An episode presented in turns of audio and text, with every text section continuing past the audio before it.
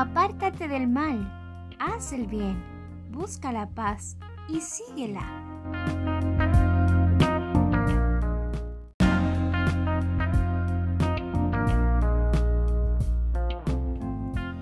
En Salmos 34, versículo 14, la palabra nos aconseja que nos apartemos del mal, que busquemos el bien, que podamos buscar la paz y que sepamos mantenerla.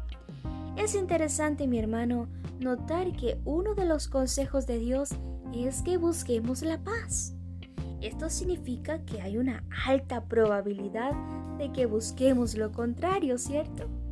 Y el desafío es aún mayor cuando hay que mantener esa paz en situaciones difíciles. Por esa razón la Biblia nos da el consejo, pero también nos ofrece el medio para poder lograrlo.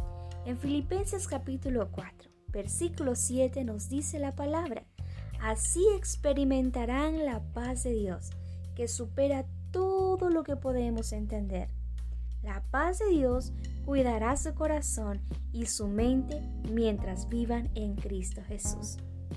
Si deseamos nosotros lograr ganar esta guerra en nuestro interior, mi hermano, lo que tenemos que hacer es que tenemos que entregarle nuestro corazón a Jesús. Él pondrá en nosotros esa paz, esa paz que supera todo lo que nosotros podemos entender. Esa paz que cuida nuestro corazón y nuestra mente. Muchos nos llamarán locos, pero la paz que Dios nos da, la paz que viene de lo alto, es una paz que sobrepasa cualquier entendimiento humano. Nos hace sentirnos bien y seguros de que estamos en las manos de Dios.